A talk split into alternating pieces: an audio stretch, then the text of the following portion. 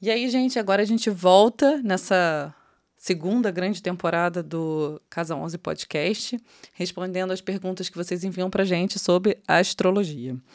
Eu sou a Ana, astróloga aqui da casa, e hoje, mais uma vez, eu vou conversar aqui com a Lina para a gente ver se destrincha um pouquinho as dúvidas recebidas. Tenho uma relação muito forte com o trabalho, e isso acaba afetando o resto da minha vida. Queria tentar levar as coisas mais leves e ter mais equilíbrio nas outras esferas da vida, mas acabo que não consigo relaxar 100% e estou ficando muito ligado ao telefone, com medo de que algo aconteça. Tem algum caminho para relaxar mais ou é normal para essa configuração de mapa? Tenho Sol em Sagitário, Ascendente em Touro e Lua em Capricórnio. Trabalho, trabalho, trabalho, trabalho. Finalizando esse ano com muito trabalho. Então, acho que essa pessoa, ela tá. É, na verdade, ela, ela tem um, um, certo receio de relaxar, né? É muito doido isso, né? Porque a, a sensação que me dá, imagina, vindo de um sagitariano, né? É, que eu preciso produzir, produzir, produzir, produzir, produzir, produzir, produzir, né? É uma velocidade meio autoimposta, é, desregrada, né? É, o que, que você sentiu aí sobre isso, Lina? Então, o que me faz questionar, na verdade, é essa lua em Capricórnio, né? E o ascendente em touro com o sol em escorp... com o sol em sagitário, tipo, na verdade, apesar disso tudo que ficou para mim foi essa coisa ligada do trabalho, a Capricórnio, esse emocional cumprindo tarefas. É, eu acho que dessa, dessa temática Sol e Lua que a gente tem feito aqui, que eu já acho um recorte bastante importante de se fazer mesmo, né? É, uma lua em Capricórnio ela é completamente é, orientada realmente pela, pela produtividade, assim, né? Pelo trabalho, principalmente. Mas, assim como a gente falou num dos episódios atrás, né, também é muito vinculada a essa satisfação social, né? Tipo assim, eu preciso eu preciso fazer os outros, né, me verem como uma pessoa que deu certo, né? Como uma pessoa de poder, assim, né? Então, a primeira, a primeira dicotomia né, entre esse Sol e Lua é muito por aí, né? Porque o Sagitário, né, um dos, dos pontos melhores do Sagitário, é a capacidade de se divertir. Sim. A gente tem, né, Gêmeos Sagitário como um eixo da, da, da grande lila cósmica, né, da, da diversão. Né? Então, são as formas do mundo que não são reais, mas elas são necessárias e elas se multiplicam e elas são. É, elas conduzem né, a gente para vários tipos de, é, é, de insights mesmo né, sobre aquilo que, no fundo, é a realidade. Então, a questão, por exemplo, se a gente está vindo de Capricórnio para Sagitário, tem uma grande, uma grande parada aí pela falta de propósito, né? Você está fazendo isso para quê? É interessante que a Tara pergunta, começa com trabalho, mas aí termina sobre relaxar.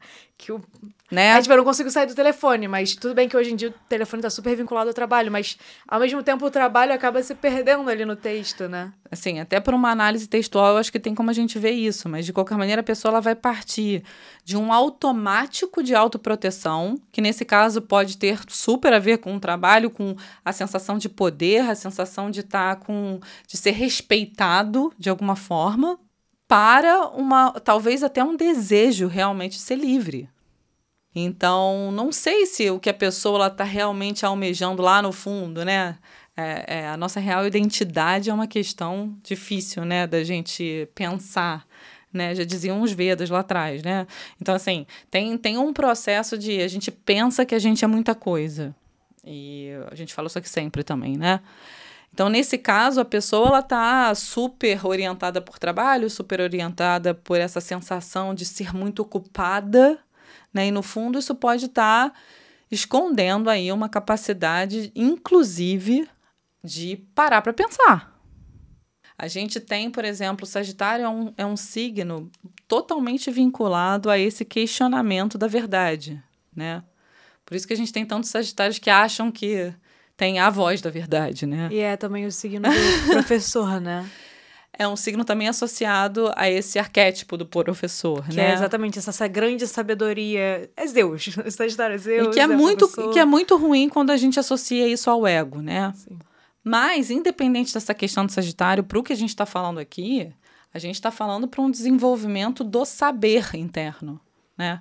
Então, assim, até que ponto aquilo que é confeccionado em termos de produção em Capricórnio tem uma ressonância de fato naquilo que a pessoa, é, digamos assim, quer acreditar, ou então quer se conectar e ver que acredita, entende? Tem toda uma dissociação é, de, enfim, desejo e da vontade. Então, não sei, não sei se existe uma consciência muito clara disso. Porque, né, a pessoa pode ter perguntado, não quer dizer que ela tem ou não tem, né? Tipo, a gente não vai também. Eh, normalmente as pessoas mandam pra gente um trechinho, né? É, de algum tipo de dúvida, sensação, etc. Né? Então a pessoa ela pode até perceber que tem alguma coisa ali e não está conseguindo né, agir de outra maneira. Mas, sem dúvida nenhuma, existe uma. Já, né, de saída, existe já né, uma necessidade de deixar de ouvir um pouco o mundo externo para passar a entender mais o mundo interno. E para isso você precisa parar. Então, assim, o telefone pode tocar 500 vezes. Se você aprender a dar limite no processo, e que é uma questão desse, desse encontro entre Sagitário e Capricórnio, né? Muitas vezes a pessoa dá limite para o que não tem que dar, né? E não dá limite para aquilo que precisa dar. Então, é, através dessa dinâmica aí do entendimento de valores, inclusive, é que vai se chegar em alguma conclusão. Né? Agora, esse relaxamento, sem dúvida nenhuma, a gente sempre se sente muito estressado. Já notou isso? A gente sempre se sente muito, muito, muito cansado quando a gente tem que se obrigar a fazer algo que a gente não acredita. Completamente, né? Porque isso tá indo contra tudo. De dentro de você, aquela coisa meio segurando de todas as beiradas. Isso tentando... não quer dizer que a gente não tenha que ter disciplina. Isso não quer dizer que muitas vezes a gente tem que entubar determinadas coisas que a gente não quer. Mas você ficar vivendo o tempo inteiro em bases, né? Indo, indo contra a sua voz interior, de fato, aí dá muito cansaço. Não, é um mecanismo que vai levando para um fim muito ruim, né? Porque a gente aprende. A nossa cabeça vai crescendo com a gente, né? É, são os nossos hábitos mentais. E aí, no final da vida, uma pessoa que não se ouve. Ela é oca. Né? Então, assim, quando a gente, por exemplo, né, tem uma dificuldade de ou tem medo, na verdade, né, de ouvir o que está se passando dentro, às vezes a gente cria um ruído muito grande fora para se convencer de que a dificuldade é porque não, não se tem paz. Né? Então, assim, é muito, é muito é, digamos assim, recorrente esse tipo de mecanismo, né? Você, do tipo, dá incentivo a todo tipo de barulho e depois você fala assim, ah, bem, é, talvez por isso que eu não ouça. Né? Então, assim. é, Ligou 30 músicas, telefone tocando no alarme, não sei o que. É tipo, nossa, tem alguém falando comigo, eu não consigo nem perceber. Né? Então, essa questão aí de conseguir se ouvir, né? de conseguir se ouvir e de, de, de criar uma ação coerente àquilo que você está ouvindo sobre si mesmo é muito importante. Né? todo essa, por exemplo, todo me parece, né, do tipo assim, pelo que a pessoa falou, que todas essas coordenadas, né, uma, uma outra alusão legal para Sagitário é essa bússola interna, né? Então, assim, é, é, me parece que todas as coordenadas elas estão sendo dadas do lado de fora, né? Do tipo, é a demanda do trabalho, é o ritmo do mundo, é, é um processo de, sabe, de, de me provar capaz, provar para quem, né? Mas assim, me provar capaz. A sensação é de uma falta de, de limite sobre esses processos, né? E aí tem vários motivos, a gente não tem como saber, né? A pessoa, sei lá, porque antes mil problemas ela se sente mais menos vulnerável desse jeito. É porque, assim, pessoalmente falando, é muito gostoso ficar pela demanda externa. Eu não Você acha? Eu, é, eu gosto, assim, de alguma forma, de tipo. É, minha sempre... casa 11 não concordaria com isso, mas. Mas, mas sim. é uma coisa meio, tipo, sempre. O problema tá sempre fora. Porque eu tenho muito essa coisa da demanda externa de vir como um problema. Tipo, ai, cara, o meu trabalho eu não aguento mais. Ai, as pessoas estão me demandando. Essa pessoa é chata, não sei o quê. Tipo, eu tenho. Eu sinto que eu tenho um pouco dessa coisa de botar a culpa no mundo, né? Nessas outras figuras pra estar, tá, tipo, reclamando sempre. É, eu acho que é uma forma de você tirar a atenção de si mesmo, né? De você não se disciplinar, de você não, não, não digamos assim, se dar limite. Sim. É aquela história do limite que a gente estava falando, né? A gente cria um limite externo para não ter que olhar para um limite interno que você precisa confeccionar, né? Então, isso cria um movimento extremamente autodestrutivo, né? Porque você precisa é, é, se calar para poder se fazer funcionar no mundo.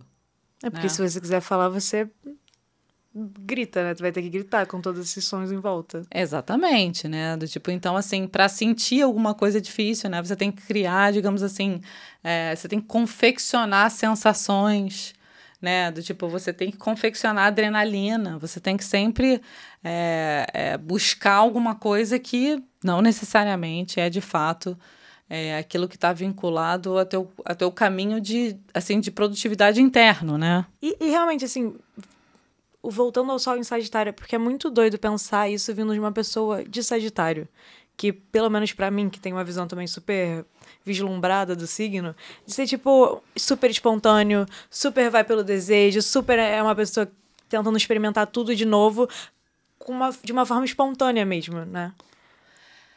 Entendo a tua pergunta, mas isso, acho isso uma das grandes pegadinhas que a gente vê por aí né? Assim, é, essa, o nosso ego ele cria diversos personagens.